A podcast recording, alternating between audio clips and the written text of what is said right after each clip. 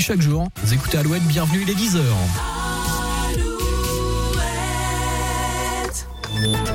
Alouette, les infos.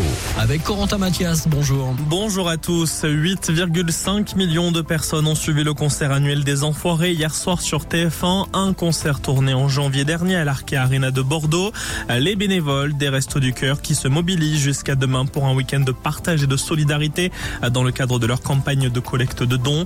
Les bénévoles ont besoin de dons alimentaires et de produits d'hygiène et c'est aujourd'hui que sortent aussi le CD et le DVD.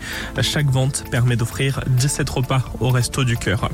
En Ille-et-Vilaine, le début à l'instant d'une marche blanche à l'ouest de Rennes depuis la mairie de Centurial en hommage à Anthony, décédé le week-end dernier à l'ouest de Rennes. Père d'un enfant de 3 ans, il se trouvait en voiture avec un autre homme lorsqu'ils ont été agressés à la batte de baseball par deux frères. Deux hommes qui ont depuis été arrêtés et mis en examen. La victime et les deux agresseurs auraient eu une altercation quelques jours avant le drame. C'est un coup de klaxon qui aurait déclenché l'agression le soir du drame. En Loire-Atlantique, près de Saint-Nazaire, le site de la raffinerie de Donge, deuxième raffinerie de France, est à l'arrêt complet depuis le 20 février en raison de corrosion et de fuites. Ces fuites sont sans risque pour l'environnement du site qui reprendra ses activités à la fin du mois de mars.